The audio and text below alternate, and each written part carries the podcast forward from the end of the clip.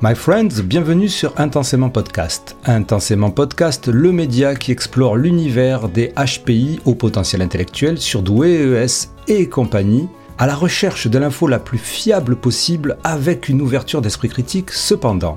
L'épisode d'aujourd'hui, en relation avec notre série sur l'autisme et le haut potentiel intellectuel, est révélateur de ce que ce média a compris depuis près de trois ans et de l'impact des discours flous et pathologisants sur les surdoués Chloé est une jeune femme qui, comme toutes les personnes de son époque, s'est engouffrée dans le concept de zèbre et d'hypersensibilité en pensant qu'il pouvait expliquer tous ses problèmes, ses symptômes et ses troubles dont elle souffrait depuis l'enfance. À travers euh, les ouvrages comme Trop intelligent pour être heureux de Jeanne Siofachin, Tu penses trop de Christelle Petit-Colin ou les livres de Hélène Aaron, La papesse de l'hypersensibilité, et bien sûr toutes les publications et groupes zèbres qui portent la bonne parole. Elle y a fortement cru, Chloé. Elle y a tellement cru qu'elle a créé une page Facebook en 2017 pour communiquer sur ces thèmes. Jusqu'à ce qu'elle découvre qu'elle avait en fait un trouble du spectre autistique. Et que bien entendu, ce trouble explique bien mieux et véritablement sa condition et son parcours de vie. Et avec un courage et une intégrité plutôt rares, il faut le souligner, elle décide alors d'expliquer son erreur à sa communauté, en quoi euh, ce fabuleux concept de zèbre serait trompeur, de changer de nom et de communiquer sur les neuroatypismes en s'aidant de son art, l'illustration. Voici l'histoire inspirante d'Atypicat. Je tiens à m'excuser au préalable pour la qualité sonore de mon micro qui n'a pas fonctionné comme prévu, mais rassurez-vous, je n'interviens que très rarement dans cet entretien qui est avant tout celui de Chloé. Bonne écoute et bonne visionnade. Alors, on va commencer. J'étais en train de dire, qu'est-ce que j'étais en train de dire? Oui, donc je ne comprends. J'essaye de m'intéresser à l'autisme. J'essaye parce que c'est une, c'est un. On va commencer par le début.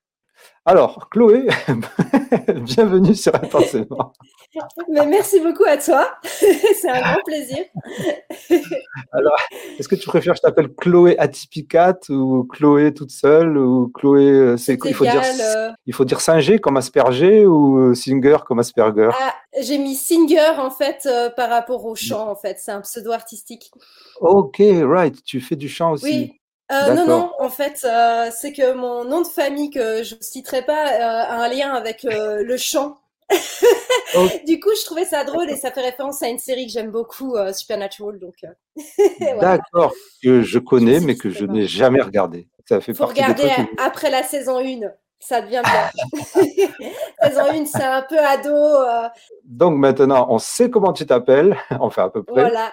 Et donc, qui es-tu? Peux-tu te présenter? Alors, moi, je viens de Suisse. Euh, j'ai 35 ans. Je suis diplômée en fait en illustration, en BD et en graphisme. Je travaille pas actuellement à cause de mes difficultés, justement que je sais enfin pourquoi, parce que j'ai été euh, diagnostiquée cette année euh, TSA, donc autiste. Et et voilà, je crois que j'ai fait le tour. Ah oui, puis j'ai créé aussi ben, ma page euh, J'allais te dire, j'allais te dire, mais, mais pourquoi pourquoi je l'ai invité déjà euh? Ouais, pour moi c'est difficile parce que j'ai en fait une note parce que j'essaye de pas me perdre et de pas oublier ce que je dis. Il faut savoir que c'est assez intimidant en fait euh, pour moi d'être euh, filmé, mais je trouvais ça bien aussi de montrer un, une autre parce que moi je me reconnaissais pas dans les stéréotypes qu'on voit à la télé, donc je me suis dit c'est pas mal aussi qu'on voit euh, peut-être d'autres visages en fait de personnes autistes. Donc c'est vrai que c'est plutôt intéressant d'avoir quelqu'un qui n'est pas anonyme, d'autant que tu fais une page Facebook. C'est intéressant d'avoir un visage sur une page. Euh. Merci à toi pour euh, cette occasion parce que c'est vrai que quand bah, j'ai découvert mon TSA, je me suis dit, je cherchais pendant tellement d'années ce que j'avais et du coup ça fait plaisir de voir qu'il y a des possibilités en fait de, de parler de ça quoi. Donc, tu fais cette page Facebook Atypicat qui avait un autre nom jusqu'à il n'y a pas si longtemps, si j'ai bien compris. Voilà. L'autre truc qui est intéressant dans l'entretien qu'on va avoir, c'est que tu fais partie de ces personnes, alors il n'y en a pas beaucoup, mais on les voit petit à petit, qui sont passés de cette notion de zèbre au potentiel et qui ont compris que cette notion-là n'était peut-être pas la meilleure pour parler de, au final de quelque chose qui n'avait rien à voir, et donc qui ont changé le nom de leur page. Alors on voit ça chez certains blogs, c'est très rare, parce que c'est difficile de dire ah ben tiens je me suis trompé ou je suis peut-être pas allé dans la bonne direction. Et je trouve que tu as eu pas mal de courage à changer le nom de ta page et à expliquer pourquoi. Donc ta page s'appelait de A à Zèbre en fait, je l'avais appelé comme ça euh, parce que bah du coup à cette époque-là, euh, je croyais aux, croyances euh, du HP. je m'étais reconnue dedans. Et bah là, dernièrement, quand j'ai attendu de poser mon diagnostic TSA, par contre, pour faire tout ce changement-là sur ma page. Et d'ailleurs, j'ai corrigé aussi auprès des personnes dans, dans mon cercle personnel ce que j'avais dit. Donc, c'était pour moi aussi important de, de remettre l'église au milieu du village, si ça se dit chez vous aussi, mais j'avais besoin ouais, de rectifier mes dires, quoi, parce que c'était important pour moi. Comment en es-tu arrivé à te penser au potentiel intellectuel, zèbre ou surdoué? C'est à, à, toi de me dire comment s'est fait ton mhm. parcours. Et quels ont été les éléments déclencheurs de cette prise de conscience? Alors, ça va être un peu long, mais bon, moi, durant toute ma vie, je me suis sentie euh, comme un extraterrestre, vraiment. Enfin, j'avais, je me sentais euh, pas fonctionner comme tout le monde et tout ça, et je sentais vraiment un gros, gros décalage. Et comme j'étais suivie par pas mal de psy qui trouvaient pas ce que j'avais, tout ça, ça s'est fait aussi par un biais assez spécial parce que je suis tombée sur une vidéo sur euh, les relations toxiques. et en fait, là, j'ai réalisé que j'étais dans une relation toxique et en fait, j'ai vu une autre vidéo qui disait que les HP et zèbres, euh, euh, donc forcément avec les croyances, hein, euh, là on est à fond dans les croyances du HP, étaient plus facilement victimes de personnes toxiques. Et moi je me suis dit c'est quoi HP et zèbre Puis je regardais les vidéos puis je me disais mais tout le monde fonctionne comme ça en fait, je vois pas la différence. Puis j'ai fouillé, fouillé, fouillé. Et je me dis ah ça me parlait, ah, c'est un autre fonctionnement et du coup ben ouais ça résonnait en moi. Et euh, là, j'ai lu euh, les livres Jeanne Fachin, Trop intelligent pour être heureux. Et là, vraiment, j'ai pleuré. j'ai eu vraiment un chamboulement très intense. Aussi, j'ai cru comprendre qu'il y a une part de génétique là-dedans. Et moi, j'ai quelqu'un de ma famille qui est, qui est testé, validé, en fait, depuis euh, petit HP. On s'est toujours très bien entendu. Et je me suis dit, ah bah, ce serait possible, effectivement. Parce qu'il y a des choses aussi que je comprenais qui avaient l'air complexes pour certaines personnes et des choses très simples que je comprenais pas, quoi. Et, et du coup, ça, j'arrivais pas à comprendre. J'étais là, mais je suis bête ou je suis trop intelligente pour comprendre? Et du coup, j'étais un peu perdue, ouais. Et euh, j'avais aussi euh, acheté le livre d'Hélène Aron, mais j'ai pas tout lu. Depuis toute petite, on me dit que je suis trop hypersensible, que je suis trop sensible, et c'était beaucoup de reproches là-dessus. Ouais. J'ai appris qu'en fait, euh, dans le TSA, on peut avoir des hypos, donc des hyposensibilités et des hypersensibilités. Mais l'hypersensibilité, c'est aussi un terme utilisé maintenant où on met tout dedans, quoi, et c'est très compliqué. Euh. C'est vrai que moi, l'hypersensibilité, ça me parlait parce que vraiment, euh, les sons, c'est vraiment quelque chose de très compliqué. Petite, je faisais des cauchemars avec des bruits suraigus, euh, donc c'était vraiment, ouais, la lumière, elle est, bon, un peu tous les, pour le coup, là, on est un petit peu dans les critères clairement en fait du TSA. Ça me créait des migraines d'ailleurs très vite. J'étais très vite fatiguée, tout ça. Et euh, ouais, je sais que l'hypersensibilité, c'est vrai que c'est un terme qui faut faire un peu attention, mais c'est vrai que je l'ai revu et revu quand même dans les explications sur le TSA. Donc, euh, C'était à quelle époque? C'était en 2017, quelque chose comme ça, 2016, 2017. Et auparavant, tu avais vu des psychologues? Bah, Ils ne comprenaient pas vraiment. Euh, j'en avais vu plusieurs et j'étais suivie quand même depuis des années, je pense 4-5 ans comme ça. Bah ils trouvaient pas vraiment ce que j'avais quoi. Et moi je me suis retrouvée un peu seule avec tout ça euh, enfin je me sentais seule disons parce que l'autisme c'est pas très connu euh, même auprès des, des, certains professionnels quoi.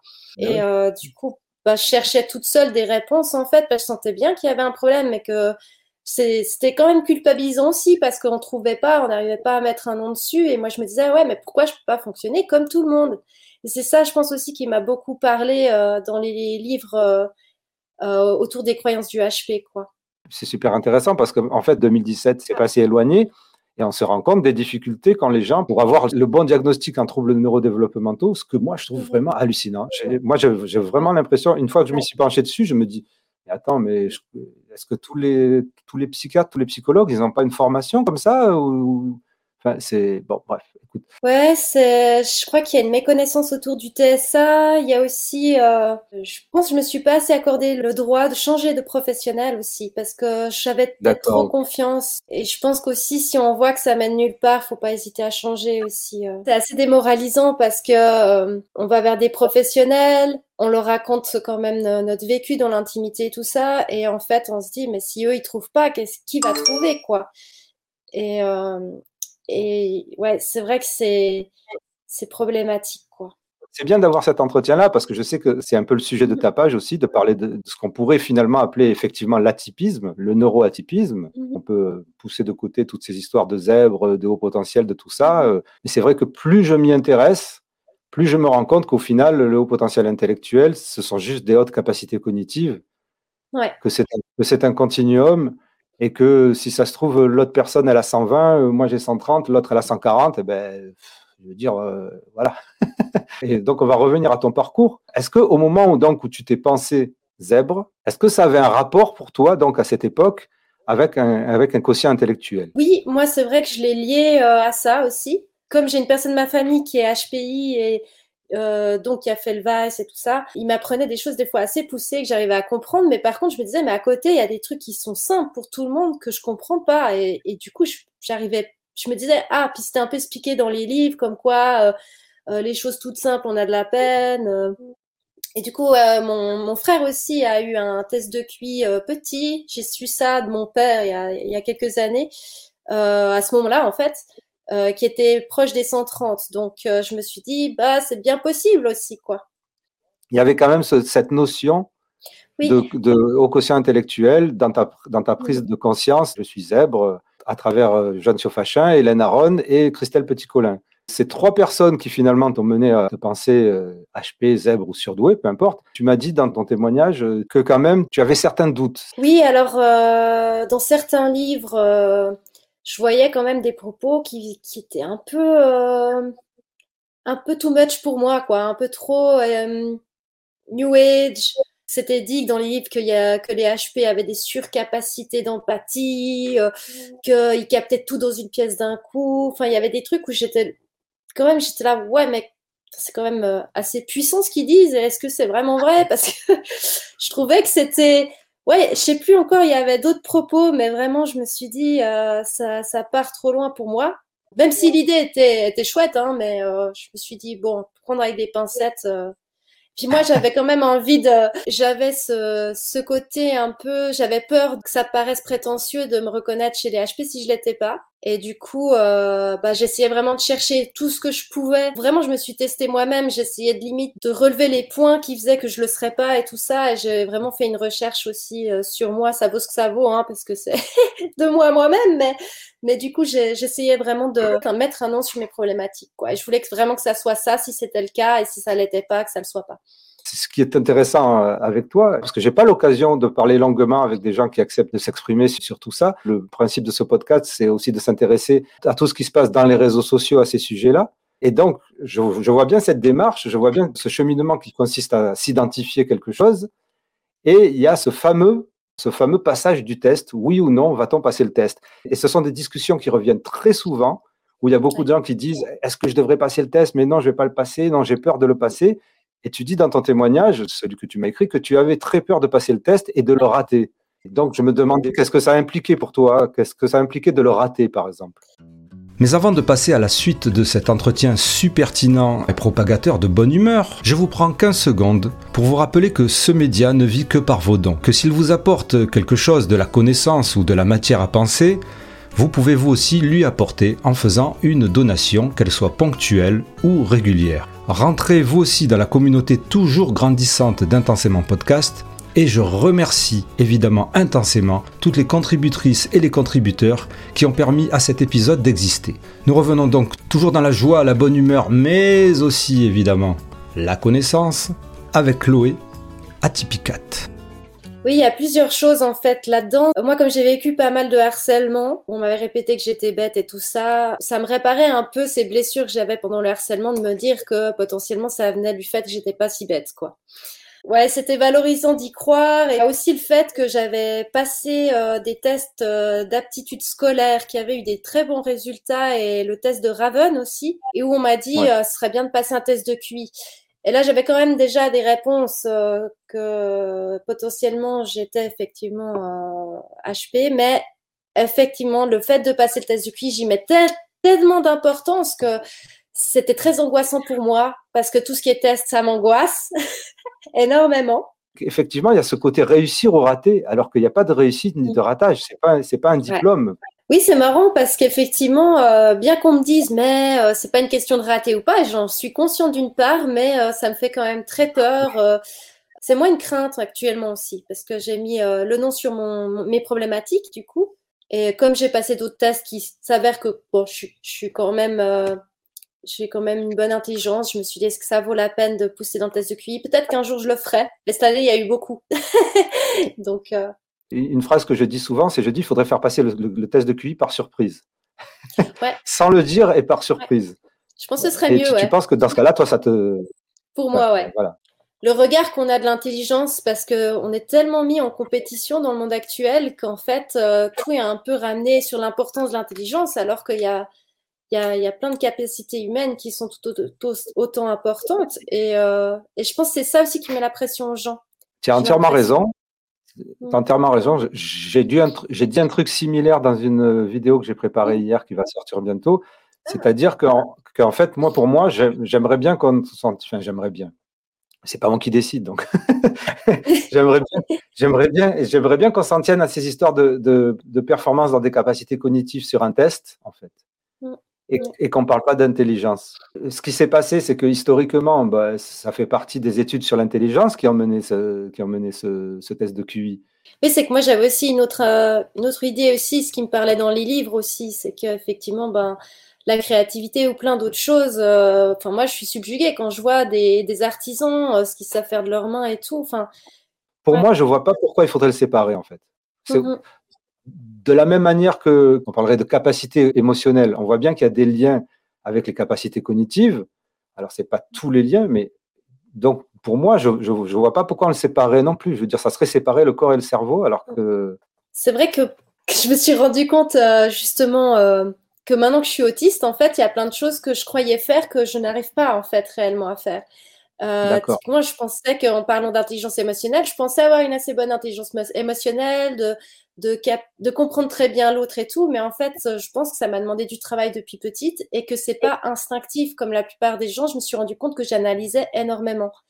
Et euh, du coup, ça passe par un autre chemin chez moi. J'ai besoin d'intellectualiser pour comprendre les autres et euh, de me dire ok là il faut que je souris ok là c'est une blague des fois je rate les blagues des fois je comprends pas ce qui est attendu de moi et, euh, et voilà je me rends compte que mon intelligence émotionnelle euh, je suis pas enfin spécialiste hein, mais je vois qu'effectivement je sais pas euh, ce que je pensais faire euh, qui était un peu rattaché à l'intelligence émotionnelle au final je ne sais pas si bien le faire que ça. Dans ton parcours donc tu, tu te penses HPI tu te penses zèbre et puis petit à petit euh, selon ton témoignage, tu te rends compte que ça serait peut-être pas ça. Et qu'est-ce qui t'amène à te tourner vers le TSA ou avoir un diagnostic TSA Alors, ça a été assez progressif parce que quand même, j'avais eu un peu des, des, brèches qui s'étaient ouvertes gentiment en me disant hum, le HP, c'est peut-être pas vraiment ce que je crois parce que j'avais vu, euh, en, c'était en 2017, une conférence de Nicolas Gauvry. C'était la seule personne en fait qui, que j'avais vue qui contredisait tout ce que j'avais vu sur le net. Et moi, mon problème, c'est que j'avais diversifier énormément mes sources, mais qui partaient du même point de départ. Maintenant, je m'en rends compte, quoi. Et euh, du coup, ça me confortait dans le fait, oui, mais il y a toutes ces personnes, même des psychologues qui disent ces propos-là, qui tiennent ces propos-là, et je vois Nicolas Gauvry qui dit l'inverse. Et là, j'étais perdue. Et ça, chose, n'étais pas encore prête à me remettre euh, en question. Et après, j'ai eu Méta de choc, euh, une émission de Méta de choc d'Elisabeth Fetty ah bah avec avec justement Stéphanie Aubertin. Et euh, là, pareil, j'étais en pleurs, je comprenais plus rien. j'étais là, mais alors qu'est-ce que d'où viennent les problématiques si c'est pas ça? Et en fait, j'ai rencontré une psychologue qui m'a dit euh, ah ouais, euh, vous me faites penser à mon fils qui est Asperger. On vous a déjà parlé de ça. Et moi, je me suis dit bah j'avais des stéréotypes comme tout, comme pas mal de personnes en tête. Et je me suis dit ah bah peut-être que l'autisme c'est pas ce que je crois quoi. Et j'ai acheté euh, un livre en fait la BD euh, qui est assez connue de Julie Dachet, euh, La mmh. différence invisible. On me l'a passé. Et là, ouais. Et là, bah étrangement, bah nouveau, j'avais un peu l'impression que bah, tout le monde plus ou moins pouvait fonctionner comme ça. Enfin, j'ai vraiment de la peine à me voir de l'extérieur en me disant c'est ça. Et j'ai un ami qui, lui, s'est totalement reconnu là-dedans et m'a dit ouais, je vois quand même des traits chez toi. et euh, du coup, bah, j'ai. Ça a été assez obsessionnel hein, parce que ça fait un peu partie. Enfin, moi, j'ai ce trait-là qui peut euh, faire partie de l'autisme, c'est que euh, quand j'ai un nouveau centre d'intérêt qui m'intéresse, je le dévore, quoi. Quitte à oublier de boire, manger, enfin. Et du coup, je regardais plein de vidéos, euh, j'ai lu des livres aussi, et là, je me suis dit, ouais, quand même.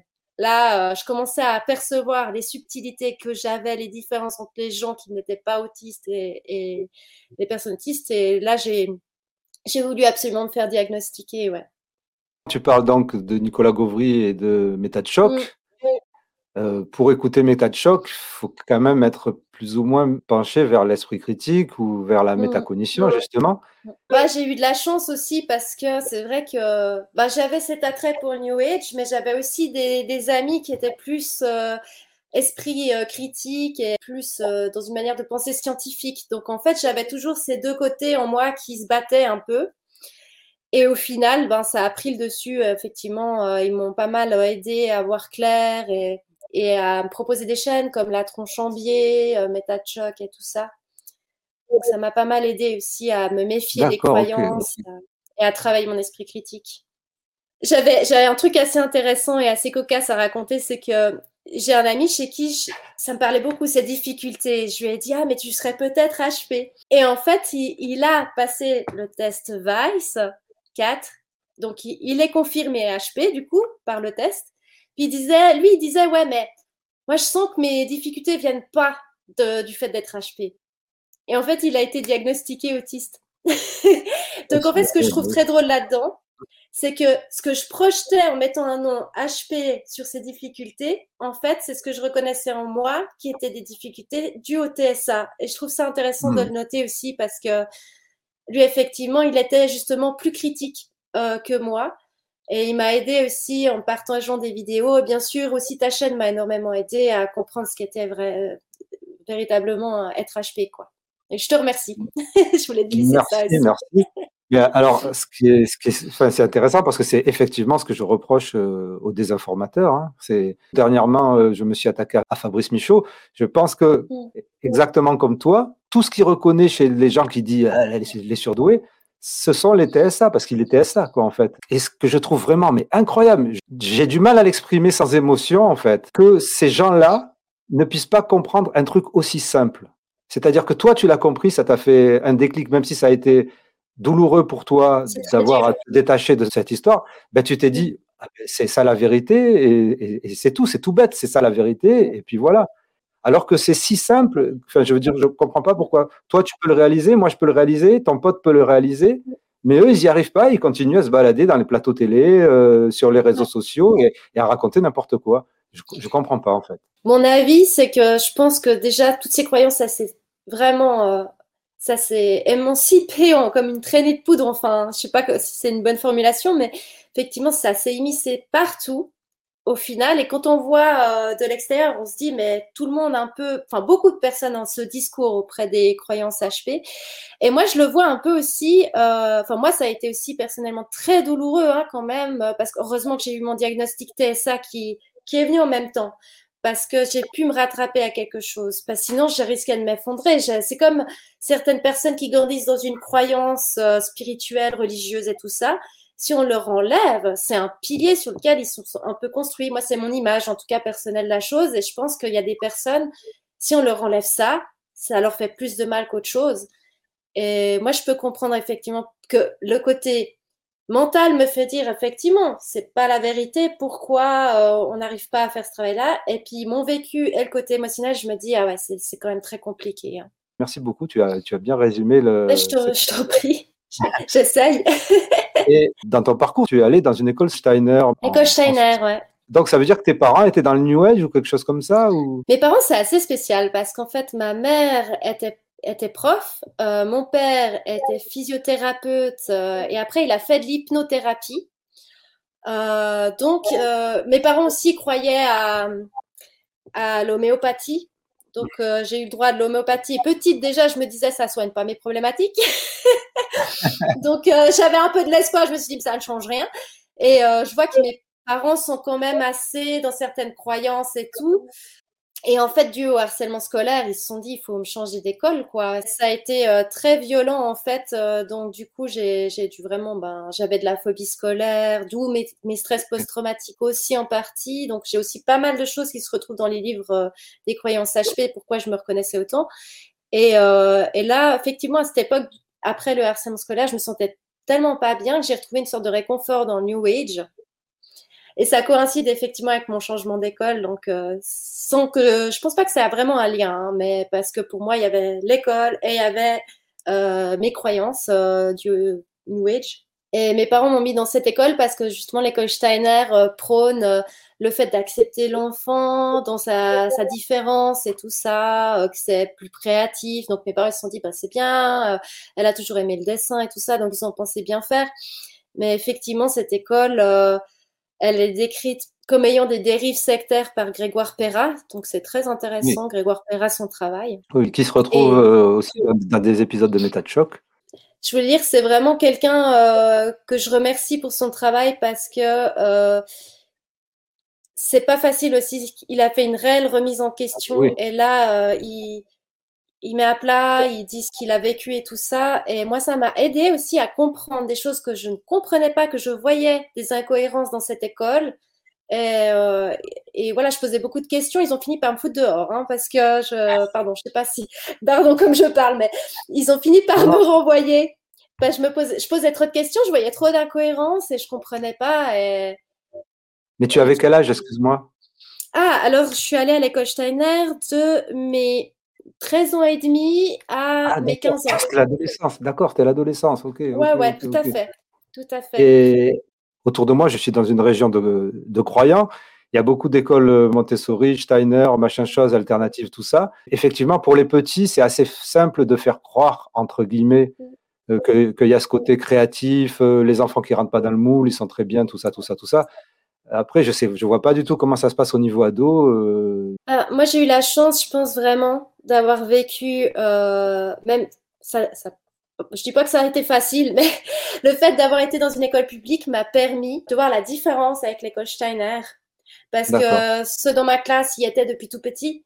Et effectivement, j'ai eu des témoignages de, de, quand même violence et tout ça. Euh, effectivement, on pense, enfin les parents, moi, les gens que je vois autour de moi, qui mettent leurs enfants dans des écoles euh, alternatives ou Steiner ou Montessori, tout mm. ça, dans leur tête, c'est ah, mon fils ou ma fille, elle n'est pas comme les autres, euh, on, veut la faire rentrer dans le moule, et au moins avec cette école-là, elle ne sera pas dans le moule. Et toi, tu dis qu'il y a un moule avec, avec Steiner.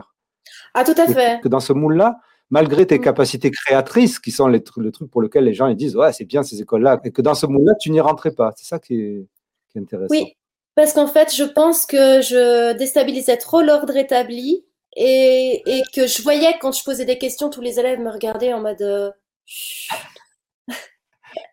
et je comprenais pas. Et moi, je mettais le pied dans le plat parce qu'à chaque fois, je posais les questions qu'est-ce qu'on fait qu'est-ce, À quoi ça sert et, et ouais, enfin, du coup, ils, ils, se sont dit elle, faut vite l'enlever. On va reprendre avant que tu, que tu découvres que tu es TSA. Tu te pensais HP, zèbre, machin. Tu décides de faire une page. Alors, déjà, pourquoi tu décides de faire une page? Et donc, apparemment, ça a été super rapide puisque tu le fais la même année, non? Ça a été assez rapide parce que je me sentais pas légitime à me dire HP tant que j'avais pas passé le test de QI, donc j'osais pas en parler trop autour de moi et tout ça. Du coup, j'avais besoin un peu de me sentir moins seule. Et je me suis dit, pour moi, ça avait à cette époque-là, comme je croyais aux croyances et je croyais que ça expliquait mes difficultés, je me suis dit, mais mon Dieu, il y a peut-être plein de gens qui sont euh, dans la même euh, situation que moi. Et euh, je croyais bien faire, en fait, en partageant ça, en créant un peu un, réseau, quoi. Donc, ça a été progressif ensuite, ta, ta déconversion. Mmh. Comment ça s'est passé au niveau de ta page, de ta communication, au niveau de la page Facebook? Alors, là, j'avais un peu peur quand même. Hein. Je dis pas le contraire parce que j'avais, j'avais un peu peur qu'en refaisant ce travail de mea culpa, en expliquant et tout ça. Mais pour moi, c'était hors de question euh, de continuer dans ce, ce, sens et puis que des personnes, euh, parce que moi j'en ai souffert aussi, hein, j'ai pas été diagnostiquée, ah, euh, voilà, et je me suis dit non, mais c'est ma responsabilité en fait de, de mettre les choses en place. Donc euh, j'ai tout supprimé les vidéos. Euh, j'espère avoir tout supprimé qui ont des croyances HP parce que je pouvais pas tout regarder, mais j'ai regardé les titres, j'ai un peu fait du ménage dans cette page. Euh, j'ai expliqué pourquoi mon revirement, parce que je me suis dit, il y a peut-être des personnes qui, qui, suivent ma page et qui sont dans le même cas de figure que moi ou qui ont d'autres troubles qui ne sont pas diagnostiqués. Et du coup, les réactions étaient très bonnes, vraiment.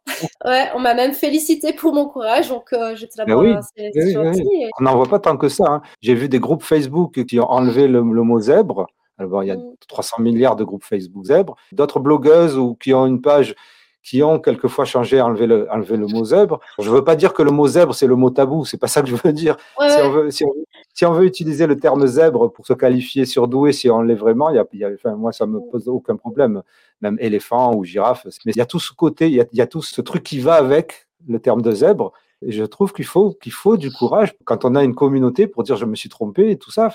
franchement, je te, je, te, félicite. Je, ah, merci. Ben, moi, je partais du principe que euh, ça fait partie de mes valeurs personnelles aussi. Hein. Je me suis dit, on peut tous se tromper. Hein. Euh, l'erreur est humaine, mais c'est comment on répare notre faute euh, et comment on fait les choses par la suite qui est importante aussi. Donc, je trouvais ça important. Est-ce que tu as eu quand même des réactions dans ta communauté de gens qui t'ont dit mais pourquoi? Qu'est-ce que tu fais? J'ai eu une personne qui m'a demandé pourquoi Tipicat? Pourquoi le chat? Je dis, bah, avant c'était le zèbre, pourquoi pas le chat?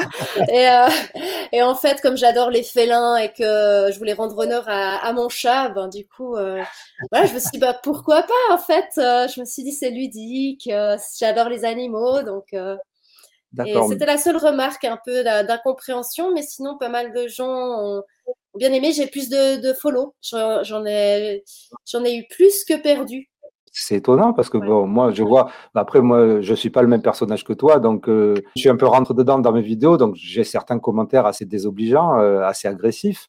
J'aurais imaginé. C'est ce que tu fais.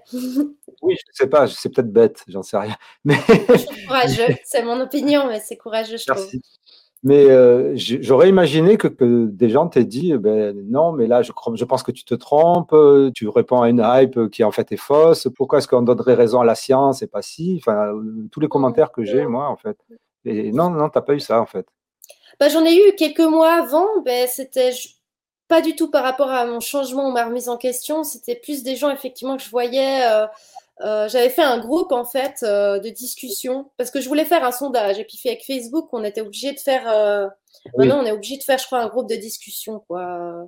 Ouais, ouais, et euh, là j'ai vu des dérives euh, j'avais précisé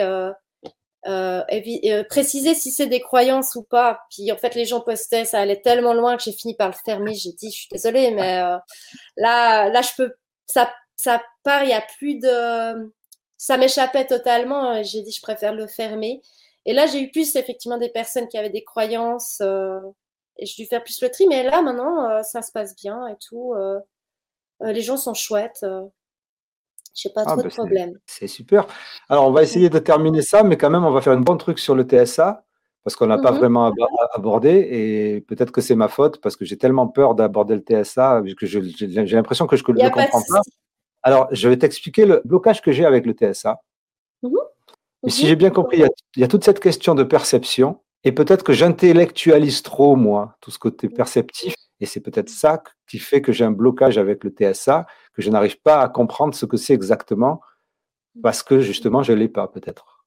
Donc, comment définis-tu le TSA selon toi? Je parle donc de TSA, enfin, ce qu'on appelait avant euh, Asperger, c'est-à-dire de TSA sans déficience intellectuelle. Exactement je dirais déjà que euh, donc euh, tout ce que je vais dire là, je précise, ça, ça m'appartient parce qu'il y a énormément de personnes autistes qui ont des personnalités très différentes, qui ont de l'autisme quand même un peu différemment que moi ce que je le vis. Donc comme je suis pas professionnelle, je préfère prendre des pincettes avec ça. Alors moi, effectivement, ce serait plus l'autisme qu'on appelait anciennement Asperger, donc sans déficience mentale. Euh, et les gens croient que c'est moins compliqué à vivre. Euh, mais je pense aussi surtout qu'il y a une incompréhension, c'est qu'avec déficit mental, ça rajoute un handicap. Mais qu'être autiste de base, pour moi, comme je le vis, c'est un handicap au quotidien. Oui. Après, c'est aussi, il y a ce qui est compliqué avec l'autisme, c'est que c'est tellement vaste, ça imprègne tellement notre émotionnel, notre intellect. Ouais, ça touche tous les côtés de la, personnalité et du coup, euh, c'est pour ça que je pense que c'est compliqué aussi à saisir. Moi, personnellement, ça me touche sur euh, tout ce qui est sensoriel, euh, mes sensibilités, enfin sur beaucoup en tout cas. Euh, genre, j'ai une, je sais pas si c'est en lien, mais j'ai le syndrome de Raynaud, donc je suis très sensible au froid. Donc, je peux pas rester dehors longtemps en hiver. Il y a plein de choses comme ça. J'ai tout ce qui est hyperacousie. J'ai vraiment les sons, j'ai de la peine. Si je suis dans un bar, en fait, je vais pas réussir à filtrer. En fait, mon cerveau, il n'arrive pas à cibler sur un son. Il va prendre tous les sons environnants sur la même hiérarchie. Et du coup, ça va m'épuiser parce que je vais vraiment devoir faire un effort conscient pour me concentrer sur ce que me dit la personne. Ça me fatigue énormément. Et aussi, ben, tout ce qui est. Donc, ça, c'est l'ordre plutôt sensitif, comment moi je l'expliquerais. Et il y a le côté après émotionnel où des fois, je, je, sur le moment, il me faut que j'analyse mon corps pour comprendre ah là je suis stressée alors qu'à la plupart des gens normalement ils savent que ils sont stressés apparemment. Et euh, mais moi il faut que je me dise ok je commence à, à avoir chaud à stresser à m'agiter. Là je me dis ah ok il faut que j'analyse que je suis stressée. Ce qui fait que les limites sont des fois pas claires aussi pour que je me respecte. Là je me dis je me sens fatiguée. Il faut toujours que je passe par mon mental pour m'analyser euh, les codes sociaux, alors ça, tout ce qui est aussi rapport avec les êtres humains, c'est très compliqué parce que moi, en plus, j'ai de la phobie sociale, troubles anxieux et tout ça. Et ce qui fait qu'à chaque fois, ben, genre, les implicites, je les comprends pas. Des fois, je comprends pas où on veut en venir la personne. Des fois, je, comprends. Il y a aussi le fait que... Euh... Ah, il y a mon chat qui vient faire... Viens faire un coup. voilà Il est énorme en fait, elle est toute petite, mais je pense que c'est la vidéo qui. Ah, d'accord. c'est le, chat d'Atipicat. Et euh, du coup, ouais, euh, j'avais noté un peu tout ce que je voulais dire. Voilà. Alors, tout ce qui est communication, effectivement, moi, je suis toujours obligée de tout enfin, intellectualiser. Et c'est très compliqué. Genre, regarder dans les yeux, je me dis, OK, là, il faut que je détourne. Là, il faut que je regarde. Parce que soit je vais regarder trop, soit je vais pas regarder la personne. Donc, à chaque fois, euh, mes yeux, disons que tout ce qu'on sait normalement, intuitivement, euh, moi, en tout cas, j'ai besoin de l'intellectualiser. Euh, des fois, si les questions sont trop vagues, je sais pas ce qu'on attend de moi, donc je réponds à côté. Et c'est là aussi qu'on me disait, bah, t'es un peu bête, hein, quand même.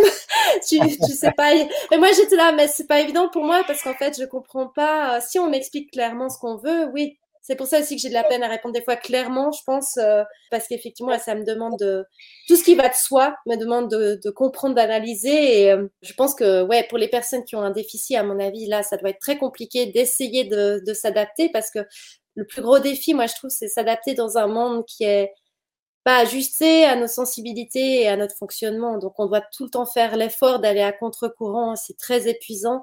Et c'est aussi une incapacité parce que c'est là où on parle d'handicap. C'est que même, moi, j'ai essayé pendant des années. J'ai eu plusieurs burn-out. Euh, j'ai même failli, je pense, en mourir hein, aussi. Euh, et c'est pas possible, en fait. Euh, malheureusement, euh, voilà, je voulais trouver ce qui allait pas chez moi pour aussi réussir à, à rentrer dans le mood de la société. Mais en fait, voilà, effectivement, c'est quand même vraiment. Moi, je sais qu'il y a un peu un conflit d'idées entre est-ce que le TSA est un handicap et tout, mais moi, pour moi, c'est ma vérité, c'est vraiment un handicap et j'ai besoin d'aide. Au niveau perceptif, tu as dit donc tu as parlé d'hyperacousie, tu as parlé par rapport au froid. Tu as d'autres trucs? Il y a la lumière, je suis assez sensible aussi des fois. Alors, soit il faut beaucoup de lumière pour dessiner, vraiment beaucoup, soit euh, je peux être éblouie avec un tout petit peu de lumière euh, quand je sors dehors et mettre mes lunettes. Euh, j'ai la peau très sensible aussi. Euh, je, je, je, me coupe avec une étiquette, c'est assez, c'est fois c'est assez euh, hilarant.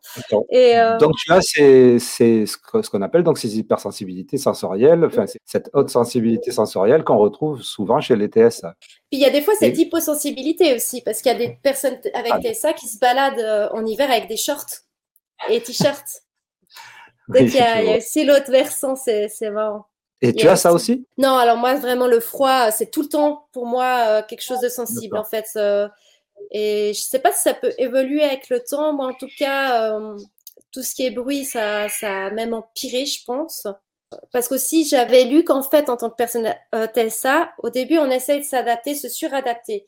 Mais à un moment donné, plus on prend de l'âge, plus on est fatigué. Et puis comme il y a beaucoup de choses quand on prend de l'âge, c'est moins facile. Eh ben, euh, et plus on a essayé de se suradapter, plus moi j'ai eu des craquages personnellement et je n'arrive plus mmh. maintenant. C'est mon cerveau a enregistré que c'était dangereux carrément de, de, de m'exposer euh, à des inconnus ou des gens. Donc effectivement, c'est assez compliqué. Hein. D'accord. Ben, au final, ça rejoint pas mal de choses du TDAH. Hein. Il doit sans doute y avoir des points communs comme ça avec les troubles du neurodéveloppement. Tout ce côté avoir à s'adapter qui fatigue, en fait. Et donc, tout ce côté craquage, tout ce côté burn-out, tous ces trucs-là, qu'on retrouve aussi dans le TDAH. Euh, je ne sais pas ce qu'en disent les spécialistes, mais en tout cas, ça ressemble pas mal à mon parcours. Je ne sais pas si c'est le parcours de tous les TDAH. Et, et, on parle aussi au niveau du TSA, il y a souvent euh, cette histoire qui revient aussi dans, le TDAH, qui est rigolo, et qui revient aussi dans le HPI.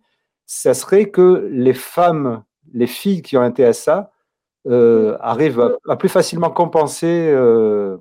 Enfin, arrive plus ou moins à masquer ça plus facilement. Ouais, je pense qu'il y a aussi, euh, j'ai aussi lu ça et bon, moi je pensais le masquer, mais quand je suis tombée sur le bon professionnel vraiment euh, réputé pour l'autisme, d'ailleurs je le remercie beaucoup, ben, il a dit que ça se voyait vraiment chez moi. Mais il faut juste connaître en fait, parce que moi aussi j'avais des, des, idées un peu de ce qu'était l'autisme, et en fait euh, c'est bien plus nuance, enfin subtil, on le voit pas forcément, on peut croiser des personnes autistes sans se rendre compte. Il y en a d'autres qui masquent mieux que d'autres. Alors moi, je pensais bien le masquer apparemment. Au vu de ce spécialiste, non, ça se voit vraiment très clairement. Mais, euh, effectivement, je pense aussi que les filles, on nous apprend plus à être sages. Euh, parce que moi, j'ai peut-être un TDAH, ça, c'est pas encore aussi diagnostiqué. Hein. donc peut-être aussi euh, que je combine peut-être aussi ça, on ne sait pas. Mais, mais effectivement, je pense que ben, mon frère, d'ailleurs, était hyperactif petit. Alors je pense que à mon avis, ça, ça se part pas, ça part pas comme ça, hein, j'imagine.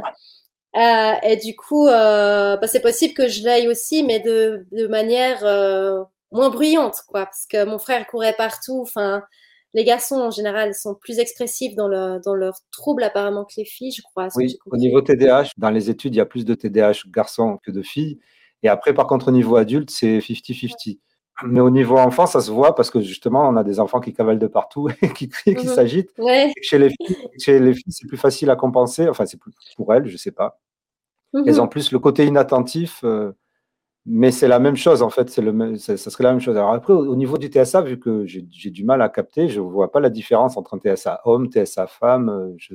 S'il y en a, hein, J'aurais de la peine à dire. Euh, je pense qu'un spécialiste du TSA saura mieux le dire. Pour ma part, j'avais tendance à beaucoup sourire, à être sage, tranquille. Donc, euh, je passais plus pour quelqu'un de timide et de sage. Et en fait, on voyait pas forcément effectivement que ben j'étais dans la lune ou que j'étais euh, que j'étais dans mon monde imaginaire et qu'en fait je, je captais rien du cours quoi. Bah, effectivement, j'ai vu des témoignages de personnes TSA qui avaient un monde imaginaire, qui se réfugiaient dans leur monde aussi parce qu'il y a ce côté aussi très bulle hein, dans l'autisme.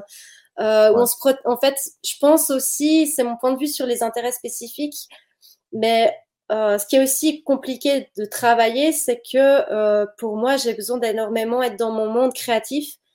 Et si je fais quelque chose qui m'apporte pas du sens, qui n'est pas en lien avec mes passions, je me sens vraiment mourir de l'intérieur. Et ça, c'est très compliqué, quoi, parce que c'est très intense dans ce, ce, ce besoin d'être lié à ce centre d'intérêt spécifique. Et si, du coup, on a de l'imagination, et que ça nous aide aussi à supporter le monde extérieur.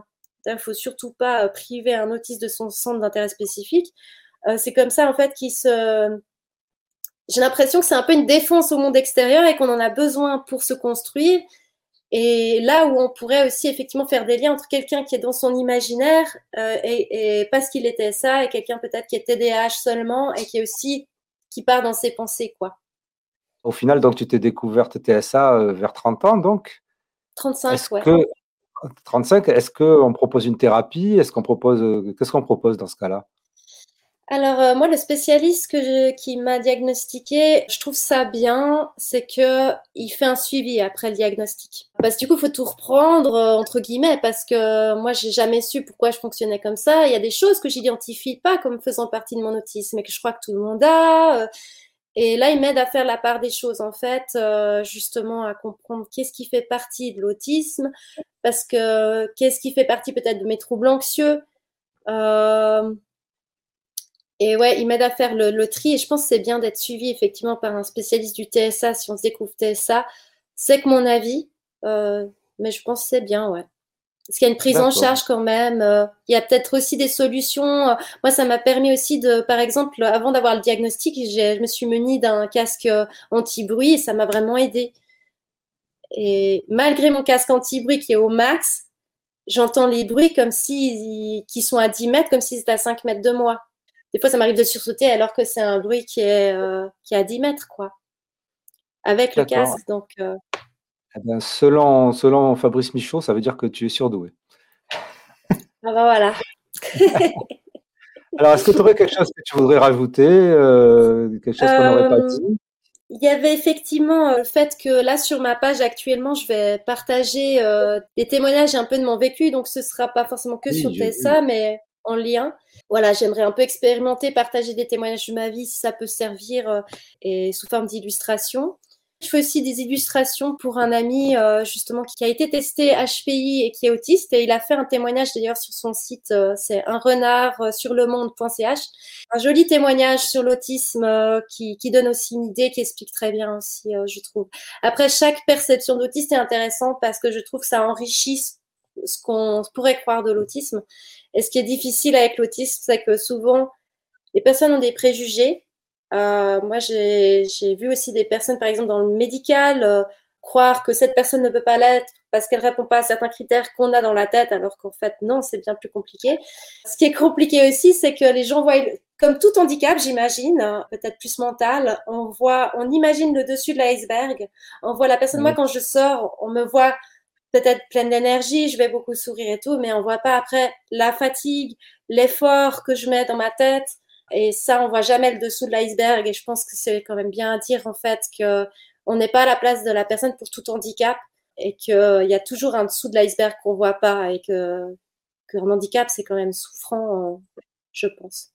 Ouais, moi je suis entièrement d'accord avec toi. Je suis entièrement d'accord avec toi. Et la plupart des spécialistes qui ont parlé dans ce podcast, ils pensent que que ce soit TSA, TDAH ou mmh. quel que soit le trouble neurodéveloppemental, il faut le considérer pour ce que c'est en fait. Voilà, c'est pas moi au niveau du TDAH, je vois très bien en quoi c'était un handicap et je vois très bien au niveau du TSA ce que comment c'est un handicap. Donc euh, et effectivement parce que tu as tout qu'est-ce que tu penses toi de tous ces ces histoires de double exceptionnalité, de neurodiversité qui poussent peut-être des fois certaines personnes à penser positif au niveau de tous ces troubles?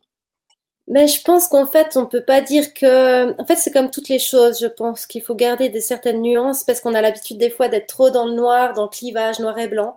Et je pense que, en fait, un handicap n'est pas que du négatif toujours. Enfin, ça dépend selon les cas, hein, bien sûr, et comment les gens perçoivent. Bien sûr, encore, euh, encore une fois, c'est propre à chacun. Mais euh, je ne peux pas parler au nom de tout le monde. Mais je pense que dans l'autisme, moi, si on me proposait d'enlever mon autisme, je voudrais pas, quoi. D'accord. Et et parce qu'en fait, c'est un handicap, j'en souffre d'une certaine manière, mais j'ai tellement, je suis tellement construite avec ça, j'ai tellement développé un imaginaire, une créativité, un monde imaginaire à moi qui m'est propre et qui m'aide, que j'ai pas envie qu'on me retire ça. Et voilà, j'imagine qu'aussi euh, dans le TDAH, il y a aussi de ce que j'avais cru comprendre, il y a aussi ce lien un peu créatif qui se fait, euh, des idées qui peuvent arriver. tu as raison. Et je pense que dans, dans chaque dans chaque faiblesse, il y a du positif aussi si, on arrive à le trouver. Et, euh, et c'est comme les gens, des fois. On les aime pour leur qualité, mais leur qualité, des fois, elles ont aussi un côté négatif qu'il faut accepter. Voilà, et c'est sur ces paroles très sages et très nuancées que nous terminons cet entretien.